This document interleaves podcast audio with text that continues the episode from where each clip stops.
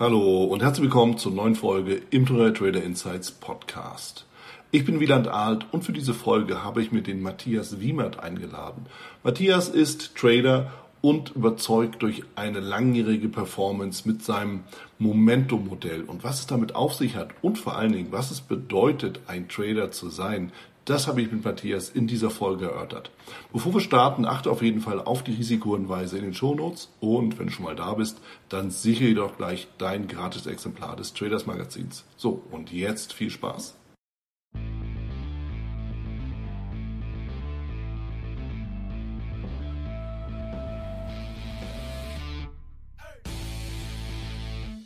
Verstanden. Ich bin hier zusammen mit dem Matthias Wiemert. Mit Matthias habe ich schon länger geplaudert, nicht nur jetzt im Vorfeld, sondern wir haben uns mal auf einer gemeinsamen Veranstaltung kennengelernt und haben uns sofort natürlich über Trading unterhalten, dass wir nämlich festgestellt haben, wir sind beide Trader. Und daher auch die Idee, einfach mal sich auszutauschen, denn Matthias, du hast ja auch eine ganze Reihe interessanter Themen und auch ähm, ja, Ideen auf, auf deiner Website oder auch mit denen du dich beschäftigst. Und du bist ja eigentlich schon ziemlich tief dabei, fast schon viel tiefer als manch anderer. Damit freue ich mich aufs Gespräch. Herzlich willkommen.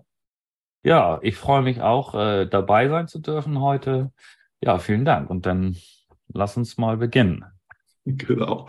Ja, ähm, die typische Frage, die ich immer gerne stelle, ist, ähm, wo bist du eigentlich hergekommen und wie hast du mit dem Trading begonnen? Die meisten werden ja nicht in den Beruf reingeboren, sondern machen ja irgendwie ganz was anderes. Wie war es bei dir?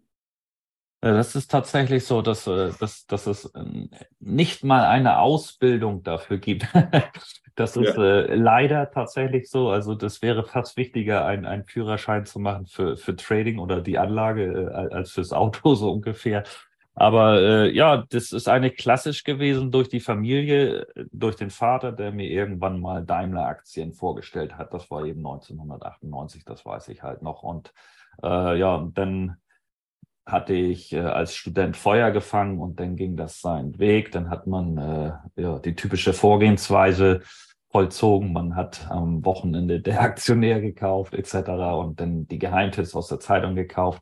Ja, so ging das eigentlich los. Dann hatte man eine Watchlist, die wurde dann Woche für Woche immer länger und irgendwann hat man den äh, Überblick verloren. Naja, also es fehlte einfach komplett das System. Aber so ist man eben reingerutscht. Es, äh, mhm. es ist eine den einen spricht es an, den anderen nicht. Also diese Faszination Börsenwelt, äh, schnelles Geld machen vor allen Dingen vielleicht, äh, mhm. aber auch so die Charts und, und Zahlen. Also der eine fängt Feuer, der andere nicht. Und äh, ich wurde eben so herangeführt und, und ich war einer derjenigen, der schnell Feuer gefangen hat. Also mich hatte es fasziniert. Ja. Ja, ja und äh, ist eigentlich so der typische Schritt mit Aktien, den man damals, wir sind ja auch irgendwie schon zwei Tage älter als manch anderer, logischerweise. Ne? Es wachsen immer wieder neue. Maximal zwei Tage. genau.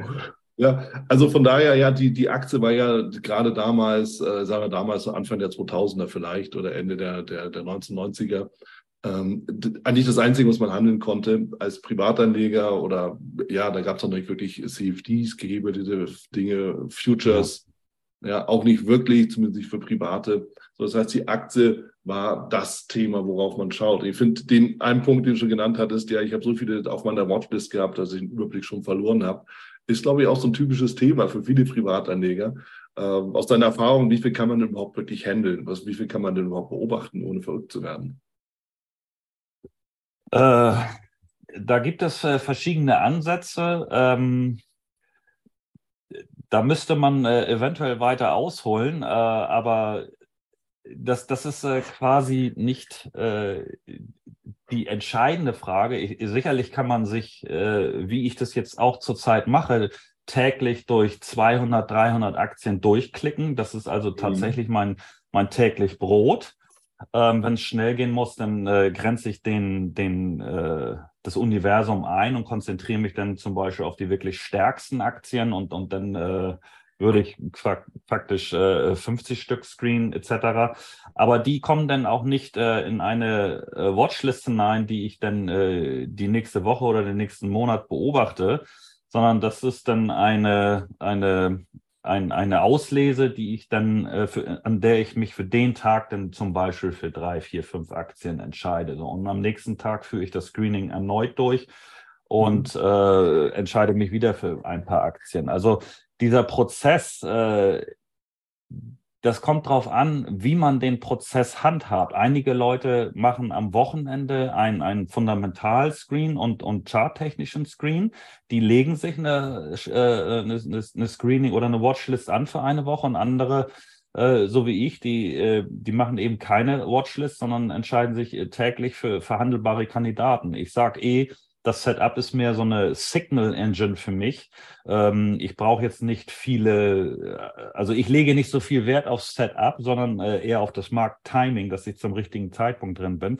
Aber wenn man äh, fragt, wie viele Aktien kann man äh, beobachten, das, das ist von, von bis halt. Also mhm.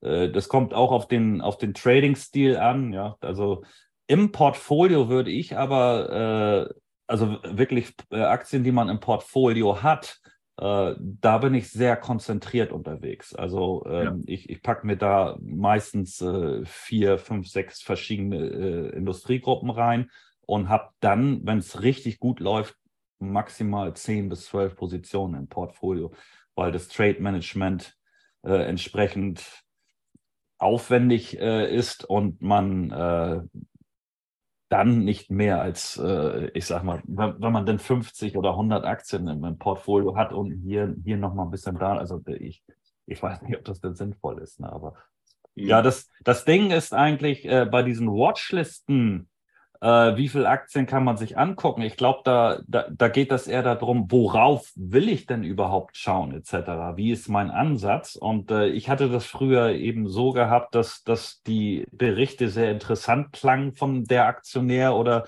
wie hieß die Euro am Sonntag. So, und äh, dann äh, hat man die sich auch in die Watchlist gestellt, aber dann wusste man halt nicht, was man machen sollte, weil eigentlich das ganze andere System fehlte, also das, das. Aktienhandelssystem. Worauf achte ich? Wo ist mein Stop los? Wo ist das Target etc.? Dann mhm. ging das eigentlich so, dass ich dann die durchgeklickt habe. Ach scheiße, die ist heute 10% gestiegen. Ja, die wollte ich eigentlich kaufen und habe ich, ja, und, und so halten. Also der, der komplette Plan dahinter fehlte im Grunde genommen. Ne? Also ja. Also das ist eigentlich so dieser Trade-off zwischen fundamentaler Analyse und technischer Analyse, wo du genau das hast. Du, du hörst, siehst, liest irgendwo so einen Namen, dem, dem wird was zugesteckt und dann guckst du, du denkst du, ja, ja, was mache ich denn jetzt? Kaufe ich jetzt sofort oder warte ich ab? Ja, so, und ja. egal was du machst, irgendwie fühlt es sich immer falsch an.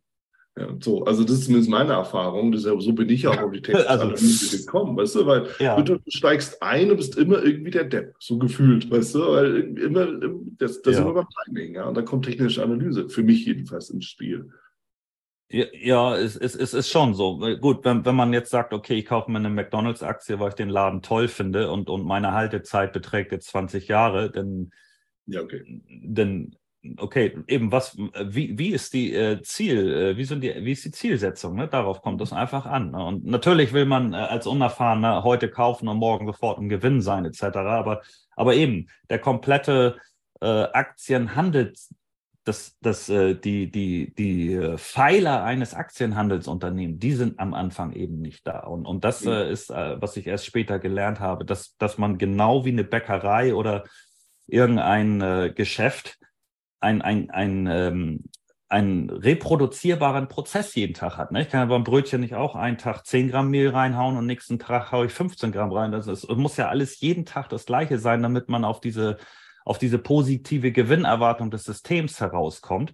Und, und die Systeme können aber unterschiedlicher Natur sein. Aber es muss ein Prozess dahinter stecken. Und dann kann man ja überhaupt sagen, so wie das, was du jetzt gerade gesagt hast, äh, macht das jetzt gerade Sinn oder fühle ich mich jetzt gut oder jetzt geht, ja. jetzt läuft sie gegen mich. Und wenn ich aber weiß, ich kaufe sie aus 20 Jahren, dann fühle ich mich deswegen nicht gleich schlecht, nur weil sie mal gegen mich läuft. Aber mhm. es muss halt mit, das, ich sage immer dazu, das Harmoniedreieck, also das System muss ähm, mit dem Markt übereinstimmen. Nur dann kann, äh, kann das System in dem Augenblick über, eben äh, performen. Aber auch das System muss mit dir übereinstimmen. Also du kannst das System nur zielführend umsetzen, wenn du in Harmonie äh, stehst mit dem System. Das heißt, du magst das System, du kannst das System permanent verbessern. Das kannst du auch nur, wenn du eine gewisse Leidenschaft hast. Deswegen Leute, die nur ähm, äh, auf, auf Gewinne aus sind und, und das System an sich nicht mögen, die, die werden eher weniger erfolgreich. Das ist schwer denn, weil man dann nicht durch dick und dünn durchgehen kann und diesen stetigen Improvement, also Verbesserungsprozess der einzelnen äh, äh, Unternehmensschritte ja. durchführen kann. Also Matthias, ich greife den Punkt mal auf, weil erstens, mir geht es genauso und zweitens, ich höre es auch immer wieder von den Kollegen, dass dieses, dieses Thema, ja, ich brauche so ein gewisses Commitment. Also ich, ich muss das einfach auch sein. Ich muss halt Trader sein. Und ich muss halt auch diesen Prozess nicht nur mögen, sondern irgendwie auch lieben, um halt immer wieder daran zu arbeiten. Weil das ist irgendwie so ein, so ein wichtiger Punkt. Du sagtest ja, wenn es mir nur darum geht, Geld zu verdienen, dann bin ich nicht bereit, da durchzugehen. Sondern das ist ja bei jedem. Halt das ist ja. doch bei jeder, bei jeder Arbeit so. Ne? Wenn ich keinen Bock habe auf Bäcker oder Elektriker oder, oder dies oder das, dann, äh, dann, dann, dann werde ich ja keinen Meister in dem Fach bekommen, weil, weil jedes, jeder Beruf äh, Friseur äh, oder sonst was, äh, um, um, in, um in die Meisterregion aufzusteigen, musst du ja quasi dich selbst verbessern. Oder wenn du ein Sportler bist, dann dann zerlegst du ja den Marathonlauf auch in, in, die, in die Startphase, in die Endphase, in die Phase zwischendurch, äh, in, in Teilschritte, Ernährung äh, etc. Und, und äh, du kannst eben, wenn du deinen Prozess in, in, äh, aufsplittest in verschiedene Bestandteile, dann kannst du ja auch hinterher mit der Post-Analysis, die ich eben auch viele Jahre später erst entdeckt habe, kannst du ja mhm. eben genau zuordnen, wo sind deine Fehler im Prozess, ja? Und wenn, wenn du ja. siehst, ah, ich bin eigentlich super gelaufen, aber jedes Mal beim Marathon hing ich dann zu lange am Getränkestand währenddessen, so, dann weißt du, okay, ich müsste mal kürzer am Getränkestand verbringen und dann ja. schaffe ich das auch unter, äh, unter drei Stunden zu laufen oder sowas, ja? Aber wenn ich nie aufzeichne, wenn ich, wenn ich überhaupt den Prozess nicht in Teilschritte zerlegt habe, dann kann ich mich nicht verbessern. Und nur in dem Augenblick, wenn ich eben prozessorientiert arbeite und mich äh, in den Prozess verliebt habe und eben dieses Commitment habe, jeden Teilbereich zu meistern, was eben in schwierigen Börsenzeiten gerade äh, eben auch frustrierend sein kann über weite Strecken. Aber nur dann kann ich ja nur Meister werden. Und wenn man Höchstperformance erzielen will, muss man Meister sein. Und wenn man 100-Meter-Läufer ist unter 10 oder 11 Sekunden, ich weiß nicht, was da jetzt gerade die, die Marke ist, aber äh, das, geht, das geht ja nur mit Commitment, ja, das, das ja. geht gar nicht anders. Und Commitment geht eben nur, wenn du das magst, was du, äh, was du da tust. Und, und wenn mich jetzt einer äh, äh schreibt, ja, ich habe Lust auf Ausbildung, dann sage ich ja, stell erstmal fest, in welchem Bereich du denn äh, eine Ausbildung überhaupt haben willst, weil ich biete gar nicht alles, ja. Ich, äh, mhm. Magst du gerne Optionen, magst du gerne Rohstoffe? Und äh, die erste Frage ist, äh, was, was, wo hängt deine Leidenschaft? So, das ist, das ist für mich der springende Punkt, um selbst ja. Meister zu werden und deinen eigenen Prozess mit den Resultaten, die man ja täglich bekommt. Also wenn du Verluste machst oder dann weißt du ja, wo, äh, wo, dann kannst du es ja analysieren und dann ist, ist das eben diese, diese Schleife und das ist so die eigene Mentorschleife sozusagen, Verlust. Dann gucke mhm. ich, wo ist der Verlust oder wie ist der entstanden, welcher Teilprozess dann gucke ich, ob ich das verbessern kann. Vielleicht ist es das Setup oder das Stop-Loss ist zu, zu nah dran. Und so, und so bin ich in praktisch in einer Schleife drin und, und kann mich dann eben selbst auch verbessern, lange nachdem man eine Ausbildung gemacht hat oder so. Ne? Ja. ja, also das permanente Lernen, das permanente auch sich selber hinterfragen, das permanente Wachsen und das permanente Verändern. Genau. genau. Ja, ich finde, Matthias, das steht auch in so einem, will ich sagen, eklatanten Widerspruch aber ich glaube, wir, wir, sind uns da einig, weil du erlebst das ja auch immer wieder mal, wenn du so mit äh, ja, potenziellen Klienten sprichst oder Schülern sprichst, dass oftmals irgendwie so ein, naja, wie formuliere ich es, einfach so ein Wunsch nach der totalen Schnellveränderung kommt. Ja, so nach dem Motto, in meinem Job ist es irgendwie momentan blöd, ich muss jetzt, ich muss jetzt Trader werden, damit ich nächsten Monat wieder Geld verdiene. So, weißt du, und das ist ja genau der Gegensatz zu dem, was du gesagt hast, weil ich muss erst mal überlegen, ja, okay, was fasziniert mich, wo will ich hin? Ja, was will ich überhaupt erreichen? Und dann sind wir irgendwann bei der Kontogröße. Ja, können wir auch gleich nochmal drüber sprechen. Mhm. Ja, und so, dann geht es dann los. Ja, ich brauche 5000 Euro im Monat. Aha. ja. Ah, okay. Ja, nächsten Monat. So, weißt du? Und dann, dann sitzt ja. du da, denkst du so als, als Ausbilder, ja, dann lass uns mal gucken. ja. Du weißt einfach, dass es total utopisch ist, oder? Ja, natürlich, 5000, wenn er jetzt ein äh, siebenstelliges Konto hat, dann, dann ist es sogar möglich mit einem vernünftigen Dividendenportfolio oder so. Ohne, mhm. da braucht man, aber selbst gut da die äh, Titel auszusuchen, aber wenn man da irgendwas macht, wird das schon möglich sein.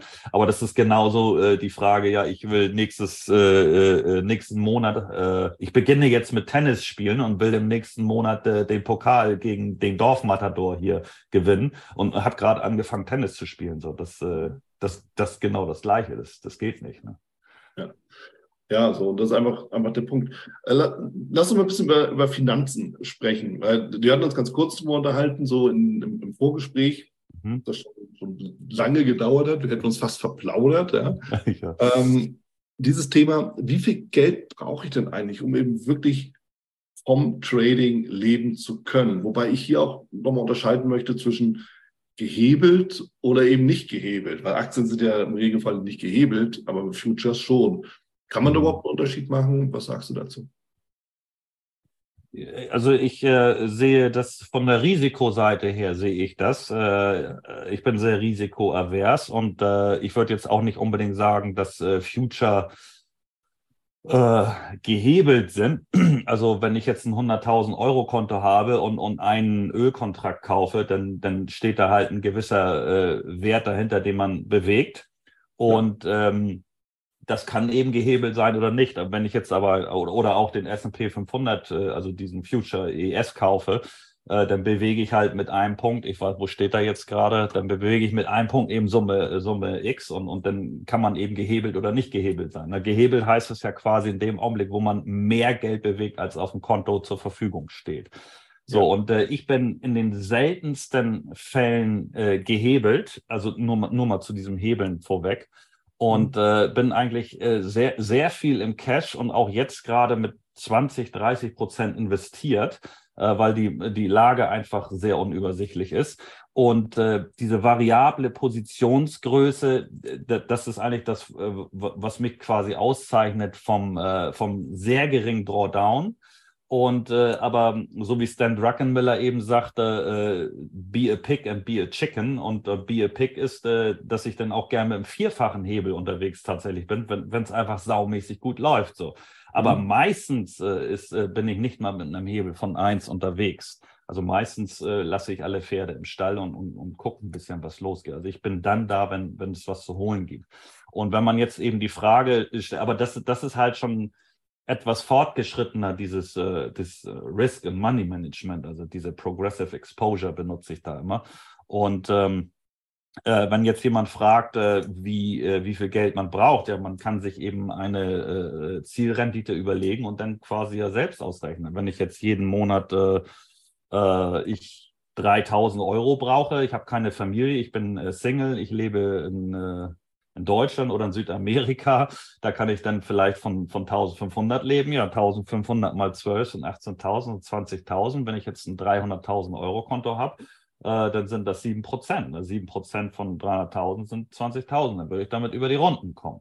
Mhm. So, also in diese Richtung kann man ja sich selbst die Zahlen zurechtlegen. So, und äh, jetzt hat man einen gewissen Trading-Stil, der, der wirft vielleicht jährlich dies und das ab. Und da muss man eben auf jeden Fall auch mal ein sogar zwei Jahre Durststrecke einrechnen. Also kommt ja. drauf an, was für ein System man eben hat. Ne? Aber wenn jetzt äh, ein, ein Bärenmarkt kommt wie, wie 2000 bis 2002, wo wir natürlich auch Long-Perioden hatten, die auch gut zu traden waren, mhm. aber äh, dann, dann äh, wenn man da psychischen Druck hat, das ist, das, das ist, wird dann ganz schwierig. Ne? Aber ich habe den äh, gerade diese Frage auch aktuell gehabt von jemandem, der, der ähm, eben ganz klassisch, wie du auch gesagt hast, äh, nicht ganz zufrieden war in seinem jetzigen Beruf und, und eigentlich eine Passion entwickelt hat für das Trading, aber mhm. irgendwie so noch nicht den Sack zumachen konnte.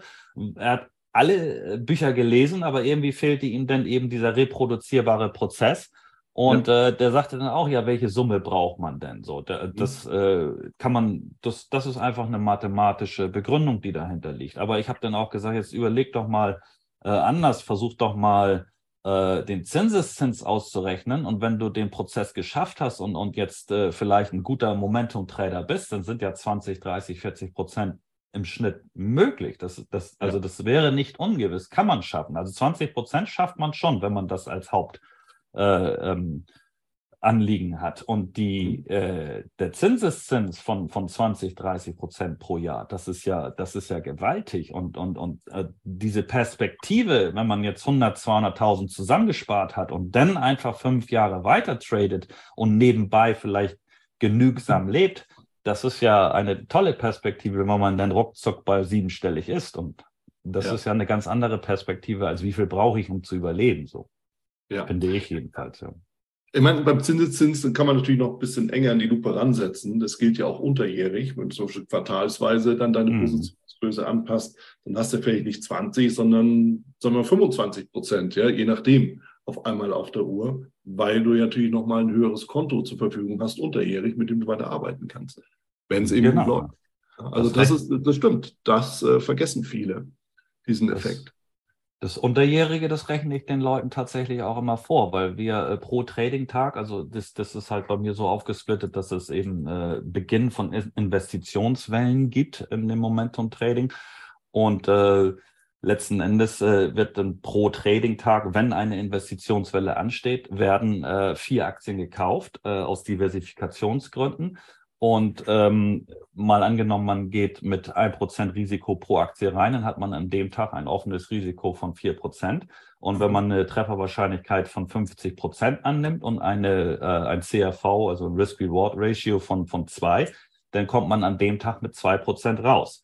Und äh, dann fragt man, äh, dann fragen sich einige, oh, 30 Prozent ist ja richtig viel. Und wenn man äh, diese zwei Prozent äh, an diesem Tag hat, dann braucht man im Grunde genommen 13 Trading-Gelegenheiten im Jahr, mhm. weil die compounded, also mit Zinseszinseffekt, mhm. hast du bei zwei Prozent an diesen Tagen, die du rausholst, hast du 30 Prozent.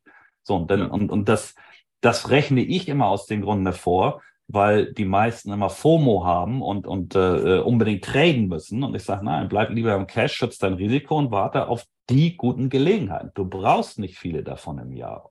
Und äh, wenn, wenn, wenn man sich das dann mal so mathematisch vorrechnet und sieht, dann äh, geht dem einen oder anderen tatsächlich auch eine Lampe auf. So. Auf der anderen Seite ist natürlich dann der Gierfaktor dabei, wo man sagt, okay, dann kann ich das ja jeden Tag meine 2% ja, machen. Ja, natürlich super. So, ja. weißt du, und dann, dann, dann, dann geht das ja los. Und ich weiß nicht, ob das das Elend ist, das dann losgeht. Ich meine, es kann ja auch funktionieren. Wenn wir halt mal, mal in den Kollegenkreis reinschauen, es gibt ja auch genug Leute, die äh, ihr Konto verdoppeln. Klar, du bist ein Intraday-Händler im Regelfall, ja, kurzfristig mhm. unterwegs, schnell unterwegs. Aber es ist ja auch nicht unbedingt so, dass es ein Ding der Unmöglichkeit wäre. Nein, in guten Börsenjahren äh, kann man auch mit Momentum-Ansatz, da brauche ich 37 Trades. 37 äh, äh, hoch, hoch, also 2% hoch 37, dann bist du, äh, bist du auch bei 100% quasi. Ja. Und, und ja. äh, die, äh, die, also bei meinem Trading äh, kann, kann ich das halt nur in, in sehr volatilitätsarmen Jahren umsetzen. Aber die Intraday-Trader Sicherlich, die haben einfach äh, eine höhere Trade Frequency so, und, und äh, die, das geht ja in die Gewinnerwartungsformel halt auch ein. Äh, je mehr man tradet, desto mehr kommt raus. Bloß Intraday gibt es vielleicht mehr Gelegenheiten. Ich bin jetzt absolut nicht der Intraday-Trader. Äh, mhm. Ich, ich, wie gesagt, ich, je, je, weniger, desto besser. Aber äh, ansonsten halte ich, äh, ich halte mich nicht daran. Ich habe es für mich selbst festgestellt, so wie der Jesse Livermore das eben schon gesagt hat. Ich habe letztens nochmal so ein Kapitel von ihm durchgelesen und äh, ich musste so schmunzeln. Er sagte, es muss alles perfekt zusammenpassen. Und das, das habe ich halt für mich auch festgestellt. Das, das, ja. das Timing-Model im, im, im Broad Market muss passen. Es muss, ein, es muss ein Signaltag rauskommen, das ist halt nach einem Pullback gerade im Aufschwung und dann musst du halt exakt die Aktien haben und genau die müssen dann auch wieder ein Setup ausgebildet haben. Und wenn das alles perfekt zusammenpasst, dann hast du eben eine gute Wahrscheinlichkeit. Aber sobald du in einem Downtrend bist oder, oder in, oben im Top oder eher und das vielleicht noch nicht siehst oder so, die, die Trefferwahrscheinlichkeit geht ja sofort runter. Sofort erreichst du deine Targets nicht mehr. Und das ist eben das Problem, das zu erkennen, wann, wann irgendwas, was, äh, welche Situation gerade vorliegt. Ne? Und deswegen, äh, der, also äh, eindeutige äh, Situationen, an denen du fast wissentlich mit Vorteil arbeitest, gibt es nicht so viel beim Momentum äh, Trading in, in Aktien, wenn du End of Day arbeitest. Ja, wie, wie stelle ich mir denn deinen Ansatz konkret vor? Weil du sprichst viel von Momentum, jetzt habe ich rausgehört, ja, aus dem Pullback heraus, eigentlich der klassische Handel aus der Korrektur heraus. Das kommt da offensichtlich mit ins Spiel. Aber worauf achtest du genau, dass du wirklich sagst, okay, jetzt kommt alles zusammen, Jesse Livermore-mäßig, wo du sagst, okay, mhm. alles, alles, was ich brauche, sehe ich jetzt auf diesem Film, äh, Chart. Ja, das, das, äh, ähm, das, äh, der Aktienhandel, das Unternehmen äh, Aktienhandel, das, das man eigentlich betreibt, äh, das, ich sage das auch immer ganz deutlich so, weil es ist kein Hobby und es ist auch kein Gambling und es ist auch nicht mal, ich mache mal ein paar Trades oder so und werde dann reich. Das ist es eben nicht. Es muss eben ein genauer Prozess sein. Und der besteht aus äh, äh den üblichen Sachen Risk Management, Trade Management, eben auch Timing. Und wenn ich dann sage, okay, der, die Prozesse sind Timing, Trade Management, Risk Management, Setup, Dokumentation, ähm, Trade Order Aufgabe und die äh, zum Schluss die Post-Analysis, äh, dann sind das sieben Teilschritte in einem Aktien- und Handelsunternehmen. Und dann frage ich immer, ja, was ist denn der wichtigste Teil in diesem Aktien- und Handelsunternehmen? Und dann haben viele schon immer gehört, ja, Risk Management ist es. Und dann sage ich, ja, Risk Management ist der zweitwichtigste. Aber was ist denn der wichtigste? Das Setup oder das Trade Management oder die Post-Analysis? Und dann sagen sie, ja, weiß ich jetzt gerade nicht. Und dann sage ich, okay, ich habe 98 angefangen und ich habe mein ganzes Konto an die Wand gefahren, das Geld, was mein Vater mir geliehen hat. 99 hat er mir dann wieder Geld geliehen und ich habe das Kapital verdoppelt. Mhm. Und 2000, 2001 und 2002 ist es dann wieder komplett weg gewesen. Aber in allen drei Jahren hatte ich eigentlich keine Ahnung. Aber wie kann es sein, also muss man ja mal so sagen. man hielt sich zwar ja. für belesen, weil man ja Infos äh, diverse gesammelt hatte, der Aktionär. Aber ich finde es jetzt ja. keine schlechte Zeitung, die ist, die ist unterhaltsam oder, oder, oder auch informativ halt. Ne? Ja, Aber wie, wie kann es sein, dass, dass, äh, dass jemand, der keine Ahnung hat, sein Konto verdoppelt? Also er war einfach zum richtigen Zeitpunkt an der richtigen Stelle, würde ich mal sagen. Und das mhm. ist eben genau der Punkt. Deswegen ist das Timing einfach das A und O. Und wenn ich 98 und 2002 nicht im Markt drin gewesen wäre, ja, dann hätte ich auch nichts verloren.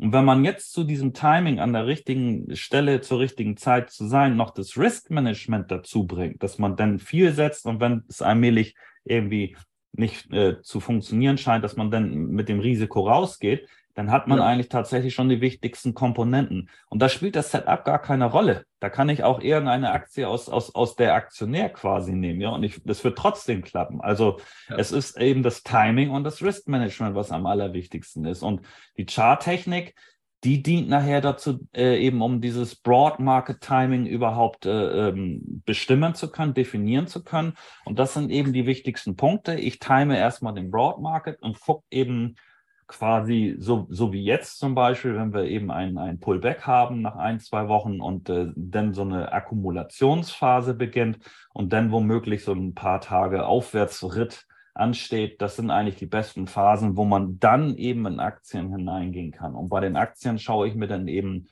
äh, quasi aus dieser klassischen Stage-Analysis nach Stan Weinstein, die der ja 1980 äh, faktisch äh, also wissenschaftlich dann äh, äh, dargestellt hat, obwohl es die äh, bei Jesse Livermores Zeiten oder Wyckoff früher, der hat ja genau in den gleichen Zeiten wie, wie Livermore gelebt, äh, die haben das ja da, da schon begründet halt, ne, diese Akkumulationsphasen. Und, und, und äh, in der Stage 2, also eben dieser Abtrend, wenn der Markt super läuft, die Ökonomie läuft, Zinsen gehen runter etc., dann befinden sich halt viele Aktien in Stage 2 und, und dann kann man äh, gut Geld verdienen. Und dann wartet man halt eben ab, bis eine volatilitätsarme Situation eintritt in der Aktie, die in, an für sich aber stark ist und, und wartet dann eben auf den nächsten äh, Impuls quasi. Deswegen heißt mein Trading ja auch Impulstrading, dass, dass man einfach die Impulse nimmt. Also ich bin jetzt nicht derjenige, der äh, die dann ewig reitet auf dem 50er Moving Average oder sowas. Das, äh, mhm. das ist meine, Person, meine Persönlichkeit nicht. Ich sage nicht, dass ja. es nicht passt, aber jeder muss das traden, was er kann. Ich, ich gehe lieber rein, äh, bin drei, vier, fünf Tage oder zwei Wochen drin und dann mache ich das Ding zu. Und, also das ist dann mein. Und wenn ich falsch liege, dann mache ich, dann laufe ich meistens nach ein, zwei, drei Tagen bin ich dann draußen. Also spätestens. Ja. Und Woran das, merkst du, dass du falsch liegst? Äh, das, das, das merkt man, äh, also ich arbeite mit extrem geringen Stop-Losses. Also äh, das merkt man, wenn man ausgestoppt worden ist. Also okay, das, ja, ist, das, ist, der eine Punkt. Aber es, die Frage ist tatsächlich berechtigt und zwar äh, insofern, dass man eben auch früher schauen kann. Also ich schaue, dass ich möglichst äh, mehr als die Hälfte eben nicht im Stop-Loss schließe, sondern die Verluste noch kleiner halte als Stop-Loss, um dann den durchschnittlichen Verlierer äh, noch geringer zu bekommen. Und ähm, dann äh, zählt es natürlich, die, die, äh, den Trade zu beobachten. Und äh, da gibt es bei mir so einen Broad Market Exit. Das heißt, wenn der Gesamtmarkt allmählich zittrig wird, äh, denn, äh, und äh, die Aktie nicht im Gewinn ist nach, nach zwei Tagen so, dann, dann kann man davon ausgehen, das ist eben nicht der Ferrari, sondern irgendwie die lahme Ente oder sowas. Und eine Aktie, und, und eine Aktie, die eben nach zwei Tagen schon äh, 2 R im Plus ist oder so, das, das ist dann eben der Ferrari und den kann man, der lohnt sich dann noch länger zu halten, als die, die eben äh, von Anfang an nicht zieht. So. Und, und dann, und dann sage ich, okay, ich verkaufe mal die Hälfte oder, oder ich mache sie gleich zu, weil der Gesamtmarkt schon nicht mehr gut aussieht. Oder wenn man äh, wenn man äh, in, in, einem super Bullenmarkt drin ist, dann habe ich weitere Targets, als wenn ich in einem Bärenmarkt unterwegs bin. Äh, also das ist eigentlich die grundsätzliche Frage immer, was kann ich aus dem Markt überhaupt herausholen? Und ähm, wenn ich dann eben längere Trades habe, dann schaue ich eben ziemlich genau aufs Volumen. Ich schaue, wenn sie extended sind, dass sie dann irgendwie äh, oben schon ähm, so, wie heißen diese, so starke Trendkerzen haben und das Volumen zunimmt etc. Oder, oder drei schwarze Kerzen miteinander. Also irgendwie eine Art von Schwäche sich dann äh, bemerkbar macht, dann, äh, dann geht man eben auch raus. Aber meistens arbeite ich eh mit Target, das heißt, ich verkaufe in die Stärke hinein. Eine, eines der wichtigsten Errungenschaften überhaupt bei, bei meinem kurzfristigen Trading. Ja. Ja, kann ich aus meiner Perspektive völlig zustimmen. Also dieses Thema setze Gewinnziel, ja, ist, mhm damit weißt du zumindest, was du erreichen kannst, wenn es in deine Richtung geht. Ja, also im Sinne mhm. auch von Wahrscheinlichkeiten. Denn das ist auch etwas, was, was ja immer wieder diskutiert wird. Ja, zieh den Stopp nach, ja, lass den Markt entscheiden. Am Ende ja. steigst du im Regelfall schlechter aus als mit dem Gewinnziel. Also das ist so meine Perspektive dazu. Ja, das ist definitiv so. Also das äh, kommt aber auch immer drauf an halt. Ne? Das kommt immer drauf an, welchen Trading-Stil du verfolgst. Mhm. Äh, das, äh, das, das, äh, der, der Ed Kota oder O'Neill, die, die haben alle den 20er oder den 50er Average geritten, so, und, und, und die haben halt gigantische Gewinne eingeheimst, haben dann aber auch eine Trefferquote von 20 Prozent. Und dann haben sie halt insgesamt eine sehr hohe Payoff gehabt und dann hat sich das auch äh, rentiert. Aber wenn man jetzt kurzfristiges Trading, also Swing Trading, das über ein, zwei, drei Tage, fünf Tage, zwei Wochen geht, da lohnt sich das Trailen nicht, weil, weil, weil ein einziger Tag faktisch äh, schon die Hälfte von deinem, deinem Open Profit nehmen kann. Also ja. Trailen geht nur, wenn du lange Haltezeiten hast. Im kurzfristigen Bereich bis zu zwei Wochen muss man in die Stärke verkaufen, weil ein, das war ein ganz klassischer Fehler früher. Ne? Man hat den richtig, das richtige Setup, den richtigen Kandidaten ausgesucht. Sie mhm. läuft sofort nach oben, 2R, und dann man könnte dann verkaufen, dann hat man 2R drin und, und äh, 2 zu 1. Das ist dann so meine klassische Ratio von, äh, also meine klassische Payoff. Das wäre ja super, wenn man das immer halten kann. So ja zwei bis drei. Und, und dann läuft sie halt ein, zwei Tage zurück. Und dann, und dann denkst du halt, oh Mann, bevor sie jetzt komplett wieder zurückläuft, verkaufe ich sie lieber. Und, und das, das ist der Klassiker gewesen. Und die, sie läuft ja meistens immer auf den Einstieg zurück, so um, um, um dann quasi nicht nochmal schnell auszustopfen, weil die, weil die meisten ja dann den Break-Even äh, äh gern äh, oder auch Break-Even gerne nachziehen, den Stop-Loss so, dann hat man ja schon nichts verloren. Und so sieht das dann aus. Und dann hast du immer einen kleinen Gewinn und nach unten hin ist es dann so, dass du immer den Stop-Loss mitnimmst und so hast du am Ende eine sehr niedrige Payoff und, und, und, und ja. eben noch nicht, das, das ist genau das. Und das ändert sich sofort, indem du eben mit einem Target im kurzfristigen Bereich arbeitest. Das ist richtig. Und wenn du dann halt zwei zu eins handelst und dann noch schaust, äh, äh dass du ein paar Regeln zurechtlegst, dass du eben vorher, bevor der Stop-Loss äh, ausgelöst wird, dass du, dass du eben äh, vielleicht auf 0,7 R äh, absolut kommst bei den Verlierern, dann hast mhm. du schon 2 zu 0,7. Dann arbeitest du schon mit einer Payoff von 3 fast. Und wenn ja. du dann eben äh, eine Trefferwahrscheinlichkeit von, von 40 Prozent hast, äh, das, das, da, da musst du schon Geld mit so. Und wenn du dann in einer guten Zeit unterwegs bist, wo du eine Trefferquote von 65 Prozent hast und dann eine Payoff von drei, dann hast du einen Profit-Faktor von 5,5, 5,6 und das ist Gelddrucken, ja. Und, und, ja. und deswegen habe ich auch die Geduld, auf diese, auf diese Phasen zu warten, weil ich genau weiß, da muss ich mich nicht verkopfen und äh, jetzt, jetzt camp, also jetzt in Phasen wie jetzt, da kämpfst du halt um jeden Euro so und, und da, da lehne ich mich halt nicht weit aus dem Fenster, weil ich nicht weiß, ich weiß ja, worauf ich warten muss halt. Ne? Ich muss auf die Phase warten, wo es, äh, wo das Geld vom Himmel regnet. Und das kann aber, ich warte jetzt schon seit über einem Jahr. Wir haben ja jetzt quasi einen Bärenmarkt hinter uns und das ist natürlich, aber die Geduld muss man haben. Ja, das kommt mit zwei Fragen durch den, durch den Sinn. Und zwar die erste Frage, ich höre raus, du bist eigentlich nur als Käufer, du verkaufst nicht, also im Sinne von Short Selling. Ist das richtig? Short Selling, äh, ich mache ein paar Breakout, aber das ist dann nur just for fun und ein bisschen wenig Geld. Genau. Ich bin tatsächlich froh, wenn ich auch mal nicht traden muss. So, ich bin, ich, ich bin eben gerne im Cash, also ich bin sehr risikoavers. Ja. Also es gibt Systeme, aber äh, das schieße ich dann mehr aus der Hüfte. Es ist nicht dieser äh, Aktienhandelsansatz reproduzierbar, sondern das ist schon fast diskretionär, ja. Ja. Und die zweite Frage ist, und das ist, glaube ich, auch für, für viele Hörer wirklich interessant und auch wichtig, das heißt, naja, eigentlich warte ich schon seit einem Jahr auf diese guten Situationen, guten Trades, was natürlich wieder eine Konsequenz nach sich zieht. Wovon lebt man denn dann in der Zwischenzeit? Ja? Knabberst du dein eigenes Handelskonto an? Das ist immer die große Gefahr. Ja, weil viele, viele, viele stellen ja immer die Frage, hey, warum machst du noch irgendwas nebenbei? Ich, ich glaube, du mhm. kannst die Antwort geben, oder? Ja, das ist richtig. Ich meine, ich könnte mein Knapper, äh, mein Konto anknappern. Also das, das ist groß genug, um das anzuknappern. Also ich bin ansonsten auch sehr genügsam und äh, müsste jetzt nicht, äh, äh also das, äh, da hätte ich keine Probleme, das anzuknappern. Aber ähm, äh, ja, warum macht man nebenbei was? Es ist, es ist, äh, weil es sehr einsam ist tatsächlich. Also ich, ich hatte das mal äh, nach meiner Karriere, wo ich äh, meine unter mein, ein, ein, äh, eine, eine Einzelhandelskette aufgebaut hatte und im Anschluss äh, dann äh, in den Konkurs gegangen bin nach, nach 15 Jahren, weil, weil äh, das Internet groß geworden ist und ich das äh, einfach aufgeben musste. Aber gut, ich, äh, ich hatte meine Schäfchen im Trockenen.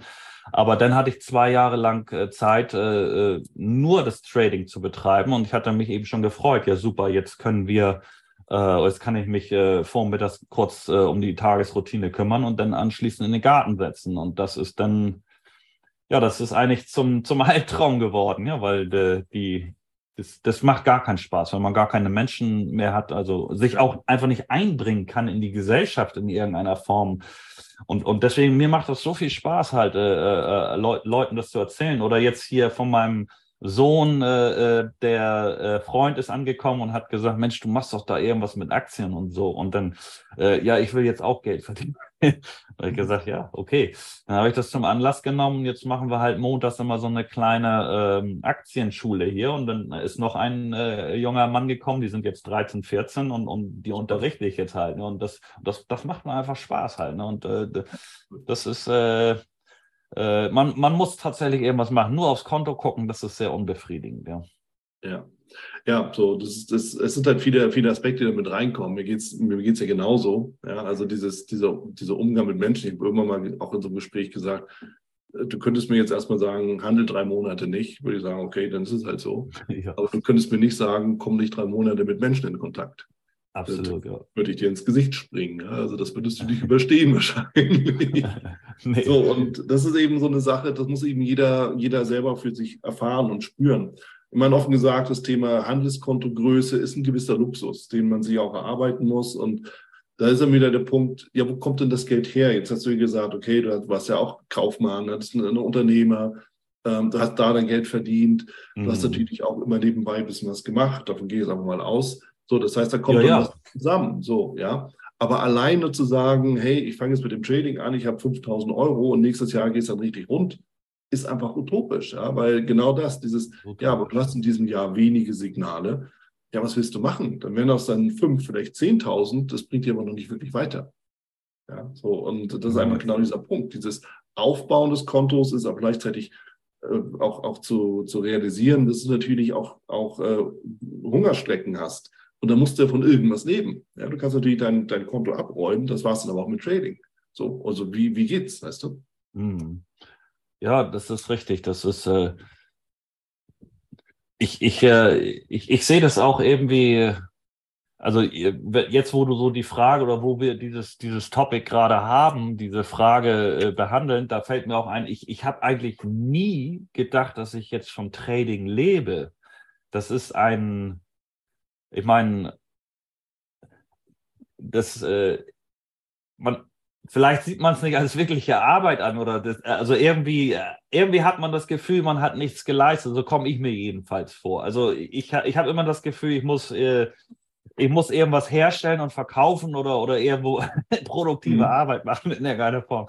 Also ich habe eigentlich nie gedacht, dass ich jetzt nur davon lebe. Das ist ganz komisch, jetzt, jetzt wo wir drüber sprechen. so. Obwohl, obwohl es natürlich Sinn macht und, und ich äh, permanent den Gedanken habe, das äh, zu natürlich wachsen zu lassen in einer Form und, und irgendwann tatsächlich davon zu leben. Aber eigentlich habe ich dann immer gedacht, okay, äh, ich nehme dann irgendwann aus dem Kapital was heraus und investiere das wieder in irgendwas anderes, so was ich, was mhm. ich anfassen kann oder so. Ähm, ja, ist eigentlich verwunderlich, weil der Prozess an sich, die Arbeit, äh, die, die Chartanalyse, äh, die, die Excel-Tabellen aufbauen, also die sind bei mir auch schon ziemlich filigran, dass, dass ich mir ja. jederzeit alles anzeigen lassen kann, also Trade genau, Perioden genau. Und ähm, ja, also der Prozess macht mir Spaß, aber trotzdem, äh, ja, es, ich, ich weiß nicht, es fehlt irgendwie das Einbringen in die Gesellschaft, habe ich das Gefühl. Also jetzt, wo ich, das müsste ich für mich nochmal analysieren, warum ich eigentlich nie gedacht habe, dass ich davon leben will. Hm. Ja, ich meine, das ist auch so ein Mindset-Faktor. Am Ende aber auch, ich meine, wir sind ja so ein bisschen leistungsorientiert geprägt, gerade in Deutschland. Ja, ich meine, jetzt, wo ich auch in anderen Ecken und Ändern der Welt unterwegs bin, Gibt es auch andere. ja. Aber äh, so, das schlummert nun mal in uns drin. So, und das heißt, sich einfach nur damit zu begnügen, ab und an mal auf den Knopf zu drücken, das reicht dann vielleicht nicht. Also vom Mindset her. Also das kann ich auch nachvollziehen. Ich, hab, ich binde mir auch immer wieder was Neues ans Bein, was mir aber Freude bereitet.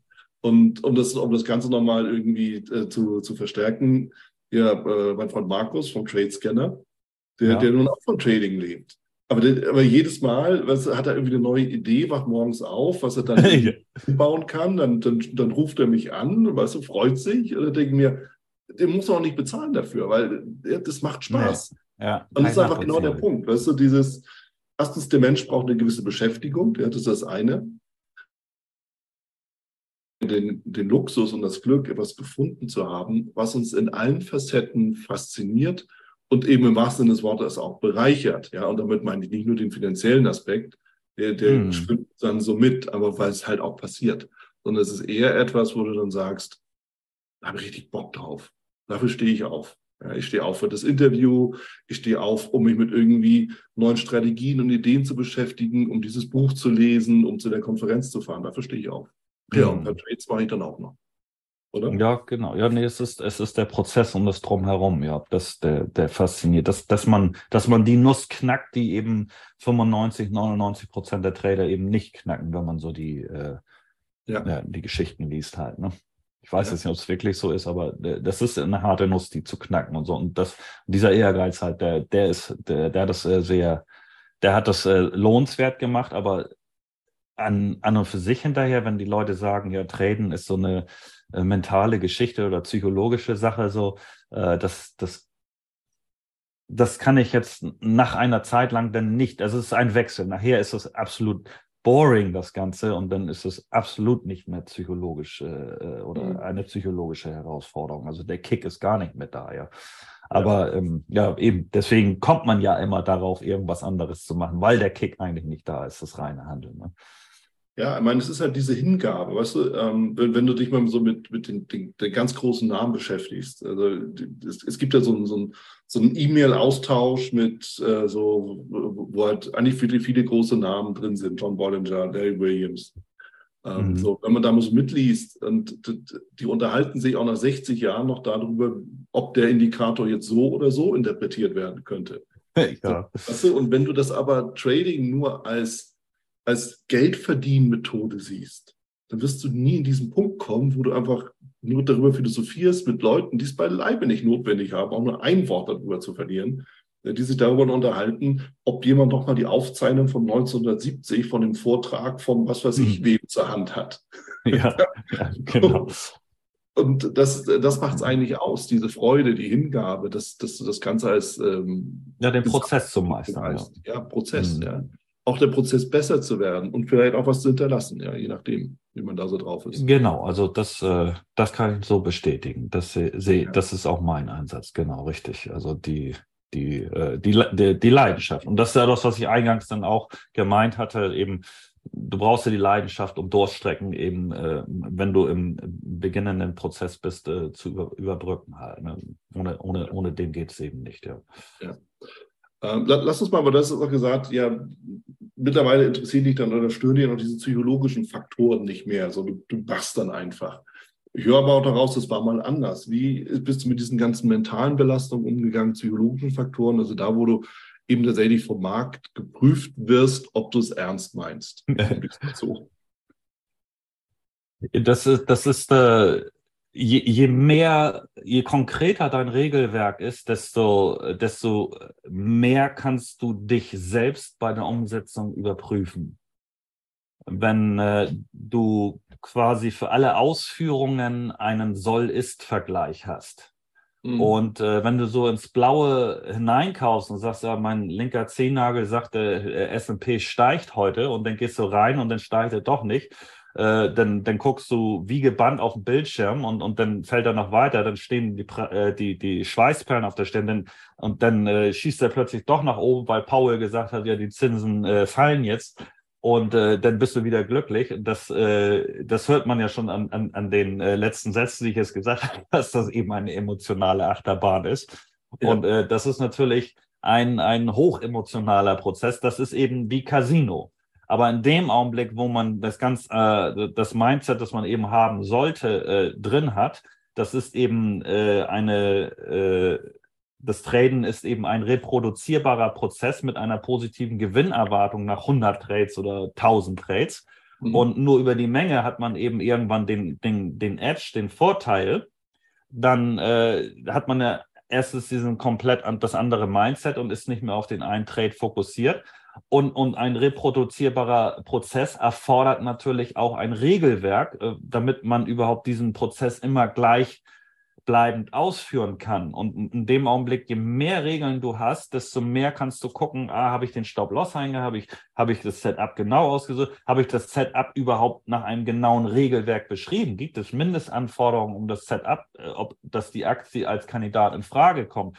Äh, habe ich ein, habe ich ein Target-Regelwerk, habe ich ein Regelwerk für das Risk-Management, wann, wann erhöhe ich meine Exposure an den Markt oder mache ich das einfach, wenn ich ein gutes Gefühl habe, wann beginnt eine Investitionswelle, wann gehe ich gar nicht rein und so weiter. Das sind tausende von Regeln im Grunde genommen. Ich wundere mich immer da selbst drüber. Ich habe 500 äh, ähm, äh, äh, über 500 PowerPoint-Folien äh, in der Ausbildung und, und das, das ist, äh, da das, das ist einfach eine Menge. Ich sage, das ist äh, keine Raketenwissenschaft, aber es ist eben ähm, am Anfang um, umfangreich zu lernen.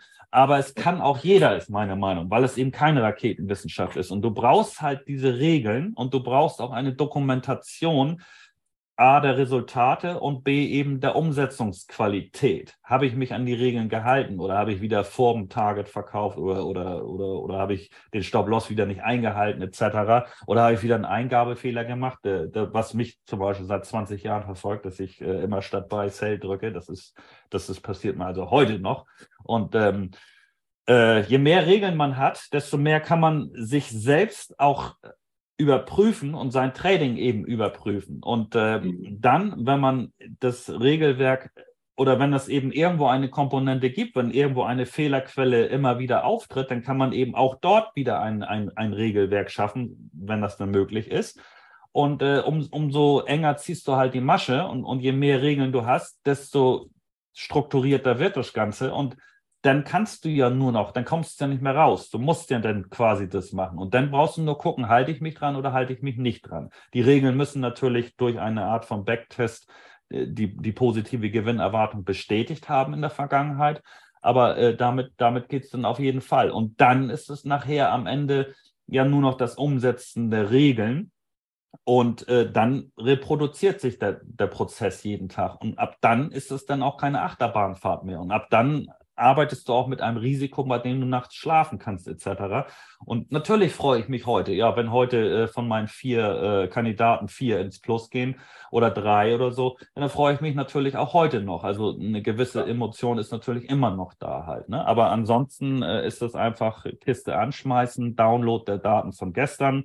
Screening, gucken, Markttiming, haben wir eine 1-4 Signal-Day oder sonst was. Also zack, das ist, das ist ein ein hochreproduzierbarer Prozess und äh, ja, das gibt einem enorm Sicherheit, äh, auch aus dieser Emotion herauszukommen, diese, diese, das Regelwerk. Und, und mhm. die, die, diese, dieses Prozess, die Routine gibt einem Sicherheit. Man, man hat das Gefühl, man weiß, was man tut. auch wenn es vielleicht manchmal nicht so ist, aber es ist, äh, ja, ist eben, das, das nimmt, also was ich eben auch festgestellt habe, ist, dass das habe ich ja auch äh, sehr eingehend untersucht. Es, es geht eigentlich äh, um die Angst beim Trading. Also es gibt, also es weiß jeder, Angst und Gier ist ja irgendwo bestimmend. Ja. Und äh, aber meistens ist es dennoch äh, die Angst, äh, äh, die die Fehler entstehen lässt. Also die ja. Angst, überhaupt den Trade auszulösen, die, die Angst vorm Drawdown, die, die, die Angst, große Positionen einzunehmen. Also meistens wird das ganze Trading von Angst bestimmt. Und ähm, mit einem positiven äh, äh, Backtest und angemessenem Riskmanagement äh, kann man den und, und äh, exp äh, hier Experience, Erfahrung, äh, Erfahrung in guten Zeiten wenn man sieht, wie es auf einmal hochgeht, aber auch Erfahrung, dass man vielleicht die Equity hält in schlechten Zeiten mit dem Regelwerk, dann äh, baut man auf jeden Fall die Angst ab. Das beobachte ich halt bei, bei äh, Coaches tatsächlich.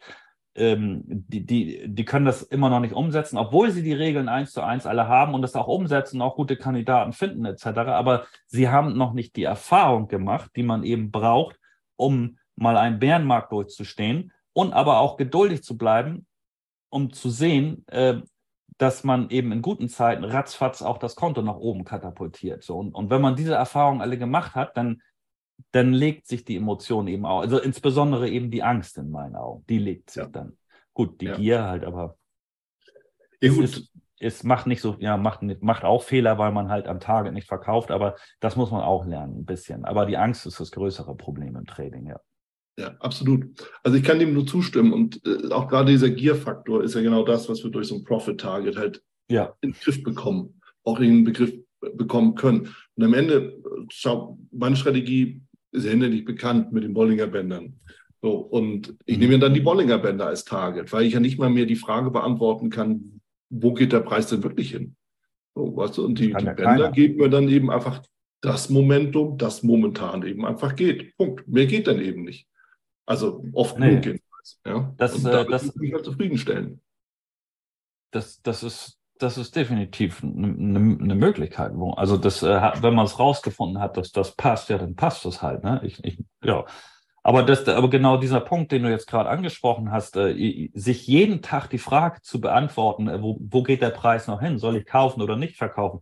Das ist ja auch ein emotionaler Prozess. Und es kann kein Mensch auf dieser Welt sagen, wo der, wo der Kurs morgen hingeht. Na gut, mhm. die Insider schon, aber eigentlich kann es kein Mensch beantworten. Mhm. Sondern jetzt stehst du halt da als diskretionärer, kurzfristiger Trader. Ich meine, als langfristiger Trader kann man diskretionär sehr gut arbeiten, aber als kurzfristiger Trader diskretionär jeden Tag die Entscheidung von drei, vier, zehn Positionen im Konto zu treffen, wo geht der Kurs morgen hin, was kein Mensch dieser Welt kann. Es muss ja ein emotionaler Prozess werden der aber auch nicht äh, erfolgreich sein kann. Also es, man, man kann ja nicht jeden Tag sagen, ja, soll ich oder soll ich nicht halt. Also wenn ich diese Entscheidung jeden Tag treffen müsste, dann, was ich ja auch früher so gemacht habe, muss ich auch sagen, das macht einen fertig, ja. Aber ja. das ist das eben genau. Dies, das muss man umgehen, ja. Ja. ja, klar. Also es ist ja auch, glaube ich, immer wieder diskutiert worden, also ich glaube nicht, das weiß ich, dass wir Menschen auch gar nicht dafür gemacht sind, gerade für genau dieses Thema, weil wir ja immer Entscheidungen unter Unsicherheit treffen müssen, wenn wir traden wollen. Ja, das zwingt uns ja keiner, aber wenn wir es wollen, dann müssen wir halt Entscheidungen treffen. Wir haben aber keine Ahnung, wo es hingeht.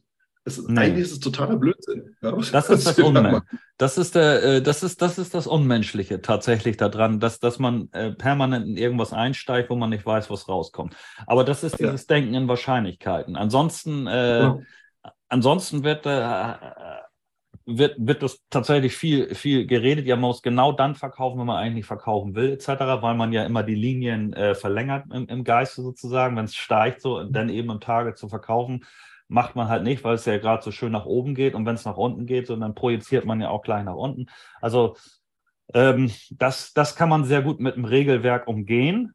Aber ansonsten äh, dieses Umbauen des Mindsets, äh, dass die, ähm, äh, dass man eben Wahrscheinlichkeiten handelt und, und eben jetzt äh, von, von fünf Kandidaten äh, zwei daneben gehen oder drei, das, das ist aber auch eine Übungssache. Also mhm. äh, ich habe in, in, in, mein, in meiner Einheit Psychologie habe ich so Trainiermöglichkeiten dargestellt. Also ich habe, das ist zwar auch, es gibt eine Einheit Psychologie, aber ich bin da eher auf Trainiermöglichkeiten äh, äh, ausgerichtet und äh, wie, wie ich mich selbst einfach äh, verbessern kann. Und, äh, und, und gerade dieser Punkt eben im, äh, zu verkaufen oder, oder sich damit anzufreunden, dass nicht jeder Trade im, im, im äh, Gewinn landet, da sage ich, stellt euch einfach vor, wenn ihr ein, ein Trade eröffnet, stellt euch jetzt vor, äh, wie der richtig schön nach oben läuft und, und dann in, ins Target geht. Und äh, dann als nächstes stellt ihr euch auch vor, von dem Kandidat, den ihr jetzt eben gerade herausgesucht habt, der ist zwar wunderschön, ihr seid total davon überzeugt, äh, aber stellt euch vor, wie der jetzt morgen einfach in den Stopp läuft. Stellt es dir einfach vor. Stellt dir beide Seiten vor. Okay, ja, ja ist eine gute Idee. Und jetzt sage ich jetzt was noch, jetzt stellst du dir noch eine dritte Sache vor. Jetzt stellst du dir halt vor, morgen kommen richtig beschissene Nachrichten raus und die fällt erstmal um 10 R nach unten und klaut dir von deinem Konto 5% oder sowas. So, mhm. das ist dann halt nochmal der Worst Case. Also man muss aber, wie, wie, wie der Pilot in dieser Kabine, wo sie, wo sie trainieren, äh, also das, das äh, wie heißt das? Wie heißen diese Kabinen da? Wenn man sich auf das richtige Fliegen Simulator. Simulator, ja. Genau. genau. Also äh, stellt euch einfach alles äh, schon mal geistig vor so und, und stellt euch darauf ein. Das ist tatsächlich, das ist der einzig, einzige Punkt, wo ich tatsächlich sagen muss, da handelt man so, also dieses Denken in Wahrscheinlichkeiten, da handelt man tatsächlich so ein bisschen nicht intuit. Also das ist nicht menschlich, das ist tatsächlich, aber es ja. ist machbar, würde ich mal sagen. Ja. Ja, und ich glaube, das ist auch einer der Gründe, warum viele eben auch, auch Trading so ein Stück weit als Persönlichkeitsentwicklungsmethode sehen. Weil es bleibt ja gar nichts anderes übrig, als auch immer mal über den eigenen Schatten zu springen und Lösungen für Dinge zu finden, mit denen du dich eigentlich gar nicht beschäftigen willst von Natur aus, oder? Mhm, ja, das, das, äh, das kann sein. Ja, das, ja, man denkt halt, es gehört gar nicht dazu, so, ja. Also ja. man, man denkt immer, ich äh, habe, es gibt irgendwo den Wunderindikator oder sowas und, und dann hast du plötzlich 100% Trefferquote so, und, und dann kommt einer an mit irgendwas anderes, was, wo man denkt, das gehört gar nicht dazu, ja. Also das ist ja, ja. diese typische Evolution eines Traders, der eben am Anfang nur über den Entry nachdenkt und dann nachher auch mal äh, merkt, dass er irgendwo aussteigen muss oder ein Regelwerk für den Exit haben muss. Und dann irgendwann stellt er halt fest, oh Mensch, es gibt ja auch noch Money, ich darf nicht immer zu viel setzen.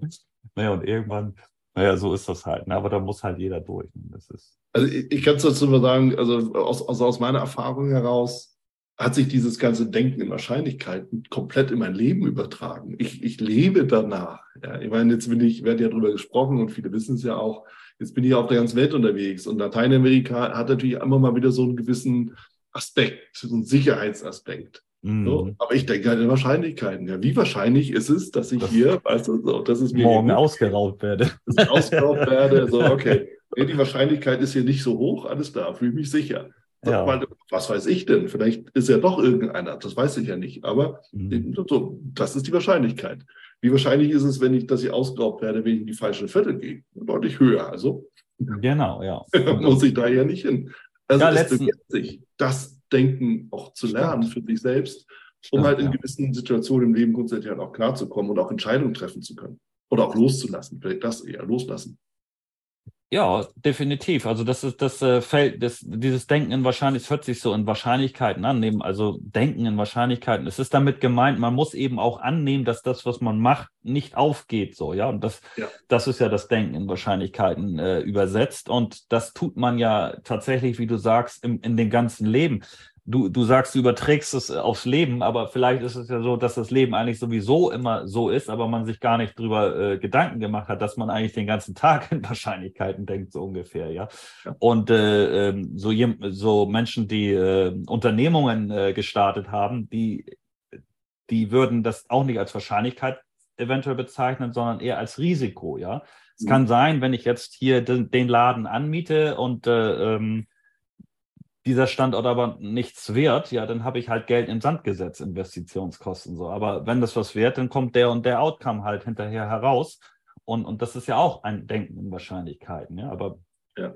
das ist äh, eigentlich ist es tatsächlich so. Es ist, äh, wenn man, wenn man sich das so überlegt, es ist, äh, es ist gar nicht so unmenschlich, oder? Oder aber auch das ist ja unmenschlich, kann man ja auch sagen, weil der Unternehmer, es ist ja auch nicht jeder Unternehmer, weil man ja eine gewisse Risikobereitschaft an den Tag legen muss, ja. Und, und das mhm. äh, vielleicht das gepaart mit dem möglichen äh, Resultat, das eben negativ ist, das möchte man vermeiden, vielleicht. Also das, äh, vielleicht geht es in diese Richtung, ja. Interessante Ansätze, Matthias, weil tatsächlich, ich meine, das sind so, das, das haben wir ja nicht geplant, aber weißt du, dann philosophiert man so vor sich hin und es ist, ja. es ist wert, mal darüber nachzudenken, auch als, als Hörer jetzt mal so, auch mal wirklich zu überprüfen, bin ich denn so gestrickt? Dann ist nämlich die Frage wieder, eigentlich sagst du ja, eigentlich kann ja jeder Trader werden, aber wenn wir uns das genau betrachten, man braucht ein gewisses Salz in der Suppe. Ja, vielleicht nicht viel davon, aber irgendwie mhm. musst eine gewisse Präposition mit dir mitbringen. So, und mhm. wenn es das ist, dass man bereit ist, ein gewisses Risiko einzugehen, dass man bereit ist, auch eine gewisse Flexibilität im Sinne von Wahrscheinlichkeit mitzubringen mhm. und dass man in der Lage ist, auch mal sich auf etwas einzulassen, ohne dass man weiß, hundertprozentig, das ist der Ausgang. Ja, so, also so, ja. so wird's.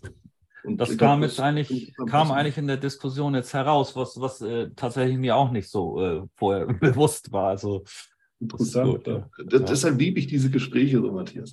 Ja. Matthias, lass uns zum Schluss kommen. Ja. Die Stunde, die ruft schon. Okay. Und äh, ich frage gerne zum Schluss und das auch dich. Ähm, wenn ich jetzt einsteige als Anfänger, was ist so deine Empfehlung? Womit sollte ich mich zuallererst beschäftigen? Was sind die ersten Schritte für mich? Ich, ich würde erstmal gucken, für was ich ein Fable habe. Mhm. Habe ich äh, ein Fable für Rohstoffe? Mag ich, äh, also, also jemand zum Beispiel hatte äh, in, in einer, äh, ein, bei Aurelius oder sowas in Hamburg gearbeitet und, und äh, der, der hatte dort praktisch den ganzen Tag mit Kupfer zu tun und der hatte einfach den Hang zum, äh, äh, zu Rohstoffen. Ähm, das ist äh, überhaupt eine wichtige Frage. Äh, wo, wo kann ich mir eine Passion und eine halbwegs, halbwegs Passion äh, vorstellen und möchte ich, welchen Zeit, Einsatz äh, kann ich bringen? Möchte ich äh, fünf Minuten am Tag oder nur am Wochenende zwei Stunden oder habe ich jeden Tag eine halbe Stunde, Stunde zur Verfügung? Das muss ich in Einklang bringen. Also ich muss erstmal gucken, in welche Richtung ich generell gehen würde. Oder eben, ob ich jetzt mich mit Immobilien äh, belese oder, oder äh, in sonst was für Investitionsmöglichkeiten. Aber wenn man jetzt tatsächlich fürs Trading sich entschieden hat, muss man erstmal gucken, für welchen Markt. Optionen, Forex, gut, Forex halte ich so ein bisschen, weiß ich jetzt nicht genau, aber erstmal gucken, in welche Richtung man will. Also das ist das Erste.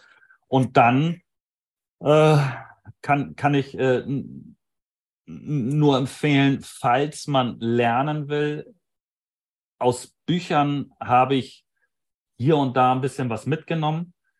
Äh, ich muss sagen, die Tausende von Büchern, die ich gelesen habe zum Trading, haben da hat nicht eins mich äh, direkt irgendwie äh, in irgendeiner Form erfolgreich gemacht, muss mhm. ich leider sagen. Aber es waren dennoch äh, positive Anreize irgendwo drin. Aber um das zu lernen, äh, sind Bücher, Bücher sind eher als allgemein Informationen äh, zu sehen, sehe ich mal so. Man, man muss irgendjemand verfolgen, äh, von, von dem man, dessen Stil man mag. Mhm und, ja. und, und äh, den einfach versuchen von, äh, von, äh, vom Mindset her zu kopieren, zu verstehen, wie, wie seine Philosophie ist beim Trading. Und wenn man dann halt und, und sich zu dieser Person dann äh, oder zu diesem Ansatz, den diese Person verfolgt, einfach mehr lesen. Das in diese Richtung würde ich gehen. Ich, ich würde immer mit einem Mentor arbeiten, auch, auch wenn ich eine Bäckerei aufmache. Ich würde immer mit einem Mentor arbeiten. Ich, ich würde es nicht mehr anders machen. Mhm. Wichtige Punkte. Ja, und ich denke, da, ist, da steckt auch viel drin. Bücher, ja, aber ich bin mir sicher, du liest tausend Bücher und hast ganz viele tausende Impulse, aus denen du deins machst. Und von daher, ja. das ist dann wiederum der Job des Mentors, all das zusammenzufassen und auch so ein bisschen zu begleiten. Also von daher absolut. Auch ja, so. auch, auch als Mentor, dass man dann äh, ähm, quasi schon irgendwo ein, ein, ein, ein Modell vielleicht an die Hand gibt, aber mhm. das auch gewisse Flexibilitäten oder Stellgrößen äh, lässt, äh, damit jeder das für sich persönlich adjustieren kann. Das, das kommt meistens, kommt eigentlich fast bei jedem heraus. Der eine mag lieber das Setup, der andere das, der andere handelt ja. lieber mit einem Target von zwei, der andere von drei. Und all, ja. also jeder adjustiert das meistens so für sich selbst. Das ist schon richtig. Aber man muss halt die Stellgrößen, die eben da sind, die muss man, die muss man wissen. Und äh, das äh, ja, wenn ich eine Bäckerei aufmache, dann äh, kann ich auch nicht lesen und das, das geht nicht. Ich, ich, ich würde auch hier äh, in, zur Bäckerei in meiner Straße gehen. Ich würde gucken, wie hat der die Einrichtung, welche Sachen hat er drin. Ich, und das, ich, genau die Bäckerei, die der hat, die würde ich dann halt auf mich kopieren, weil ja. von der bin ich überzeugt. Und dann frage ich halt den Typen, welche Rezepte hast du, welche Produkte hast du und, und dann äh, kopiere ich das System eins zu eins. Aber, aber jetzt äh, Bücher über Theorie das, so kommst du nicht von der Stelle. Du kannst es auch machen, aber das wird nichts.